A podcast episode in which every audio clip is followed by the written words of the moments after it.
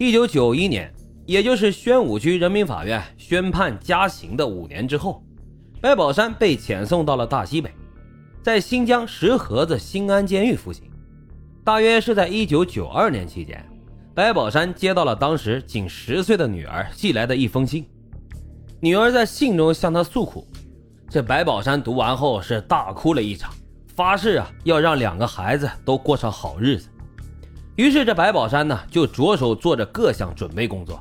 他知道要做大案，没有文化知识是不行的。小时候的他呀不肯读书，进了监狱后啊却选择卧薪尝胆，坚持啊把文化课给学了下来，达到了能读书能看报的水平。在白宝山预想的那些案件里啊，必须得有武器，而且呀，他向往的不是普通的枪，而是那种火力猛、威力大又携带方便的枪种，还得有车，还要有高超的射击技术和驾驶技术，这些呀都是前期准备的必要条件。但是在监狱里不可能搞到枪，也没有办法学习驾驶技术，但是他可以学习枪械知识呀，还可以设法的收集子弹。在新疆的劳改监狱啊，把犯人分为了收监犯和零星犯两部分。这部分零星犯啊，夜里是不用收监的，也叫做外宿犯。他们有单独与外界农牧民接触的机会。这白宝山啊，就是利用了这个条件，趁机买到了步枪子弹、机枪子弹和手枪子弹，并且啊，他把他们给藏匿了起来。弄到子弹后，只解决了他预谋犯罪构思中的一个环节。他还要熟悉枪械的性能和使用方法，在这一点上啊，他充分利用了服刑前曾在某军事单位工作过的室友。据这位室友回忆，白宝山对各种型号的枪支都有着浓厚的兴趣，求知欲啊可以说非常强。白宝山在监狱里的这些准备工作呢，都是暗中进行的。他利用自己不善言辞，把自己伪装起来，在一段时间内啊。他在监狱里是屡受好评。一九九三年年初，这是白宝山来到大西北的第三年，经新疆生产建设兵团农八师中级人民法院裁定，他被减刑了一年。要说在狱中最让白宝山解气的事是什么事儿呢？就是他神不知鬼不觉地杀了两个平时老欺负他的恶人。一九九三年九月。与白宝山一起放牛的李宝玉突然就失踪了，狱方对李宝玉失踪案件进行了调查。这李宝玉啊，走的时候没有带走任何东西，况且啊，他还有一年就服刑期满出狱了。按照常理来说，犯人在这种时候是没有理由逃跑的。虽然存在着诸多疑点，但是因为找不到其他证据，事情最终啊，还是以李宝玉逃脱定案。这李宝玉因何失踪呢？我想最清楚底细的人啊，莫过于白宝山了。大约是在一周之前，李白二人发生了争吵。这李宝玉打了白宝山一拳，白宝山当时啊没有还手。李宝玉就说：“是爷们儿，你也犯点脾气给老子看看，别净给北京人丢脸。”白宝山说：“行，你等着，过几天啊，我就犯点脾气给你看看。”这事儿啊，当时就不了了之了。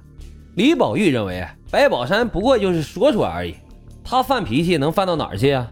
还能把我杀了不成？没想到啊，这白宝山第二天就开始着手准备。他一声不吭的背着人在牛棚里面就挖了一个长宽各一米、深约两米的土坑，然后啊，他把两百块钱塞到了牛棚的墙缝里。事后，这白宝山来找李宝玉说：“我的钱藏在牛棚里，抠不出来了，你能不能帮帮我？”弄出来后，我请客。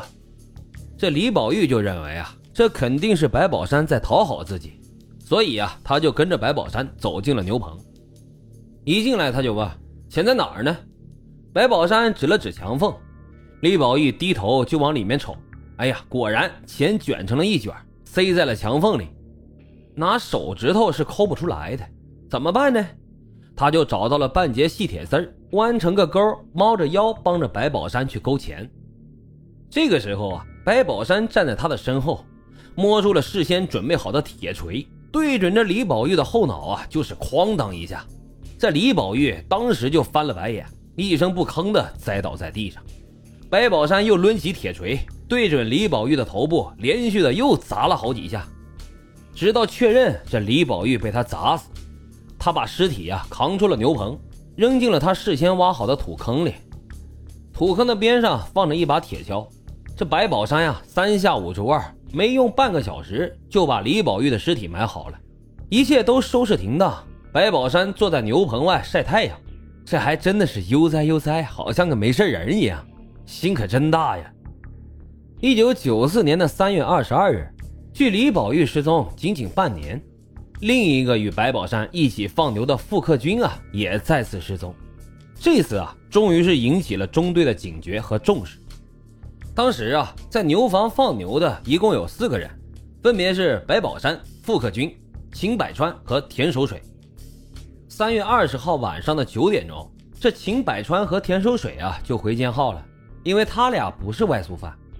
当天夜里，在牛房住的只有白宝山和傅克军两个人。二十一号的早晨，这秦百川来到牛房干活。因为没看到傅克军啊，他就问白宝山。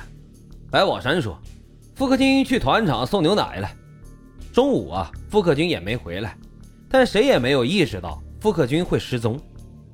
这天的白天，秦百川发现傅克军的被子、褥子、枕头都不见了，就问白宝山。白宝山说：“傅克军走时都带走了。”秦百川就起了疑心，他就想。这傅克军去送牛奶，带被子枕头干啥呢？田收水也是一大早就过来的，他去打扫牛棚，发现牛棚已经收拾得干干净净，地上还洒了水。这白天呀，监狱的交中队长过来过一次，谈今年要承包的事情。因为傅克军不在，这田收水就说等傅克军回来，大家商量商量再决定。到了晚上八点，仍没见到傅克军。田收水和秦百川啊，就一同回了监号。二十二号的晚上，白宝山才向中队报告说，这傅克军从二十一号的早晨外出，至今未归。晚上十一点，监狱的魏中队长、焦中队长带领着武警，把白宝山、秦百川、田守水三人收监。他说道：“这傅克军跑了，中队要对你们进行审查。”当晚呢，魏中队长安排另一名姓唐的犯人住进了牛房。夜里面，这唐某啊躺在了傅克军的床上，翻来覆去是睡不着，总觉得有什么味儿啊刺激着他。他伸手就在土墙上抹了一把，觉得腥乎乎的，于是就打开灯，好好的看一看，发现墙上有许多喷射状的污点，像是血迹。再仔细这么一端详啊，这房子的顶棚上也同样发现了污点，这下可给他吓坏了，一夜未眠呀。第二天一大早就跑到了中队长那里去做了报告，事情又上报到狱政科和幺四二团场派出所。当天啊，就对牛房进行了检查，墙壁和顶棚上的点状痕迹呢，经化验确定是人血。同时啊，在傅克军的床铺底下找到了未被带走的七百块钱人民币。后来有人反映说，二十一号的清晨啊，看见白宝山在院子里烧棉被和大衣等物品。此外啊，中队在牛棚的顶棚上还搜出了步枪子弹、机枪子弹和手枪子弹，共九十五发。因出事当天只有白宝山和傅克军俩人住在牛房，这白宝山自然而然的就成了重点的怀疑对象。于是啊，狱政科的王永康副科长提审白宝山，审讯工作呢持续了十几天。白宝山态度死硬，只交代了藏匿九十五发子弹的问题。拒绝承认与傅克军失踪有任何的瓜葛。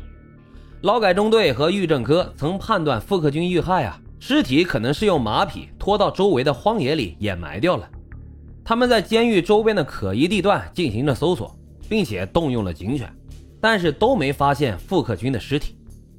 同时啊，按照监狱里的犯人反映，傅克军跟白宝山的关系啊时好时坏，俩人也没什么深仇大恨。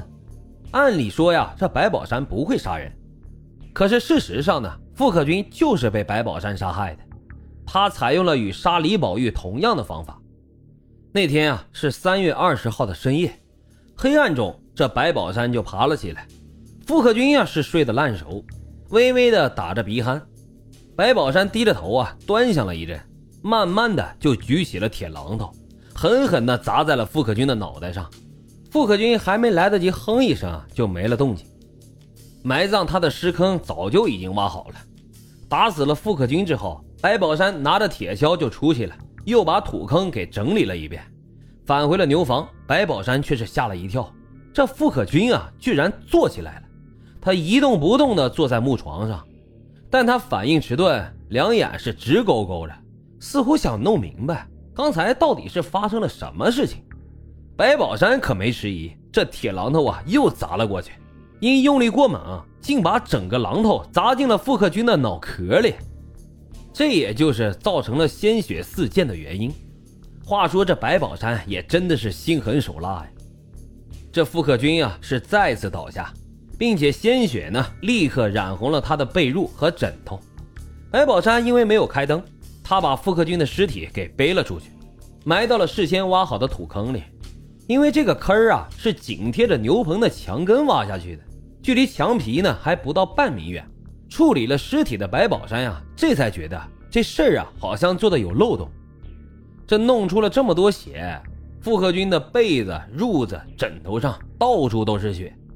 他坐了一阵啊，决定把染血的铺盖全都抱出去，点火给烧了，并且呀，用沙土把灰烬给埋了起来。凌晨时分，他又在牛棚的周围搞了搞卫生，洒上了水，这也就是后来田守水看到的情景。这一次，白宝山的疑点太多了，但是监狱啊，却始终没有找到傅克军的尸体，无法确认他已经死亡。这白宝山呢，态度又是死硬，拒不认账。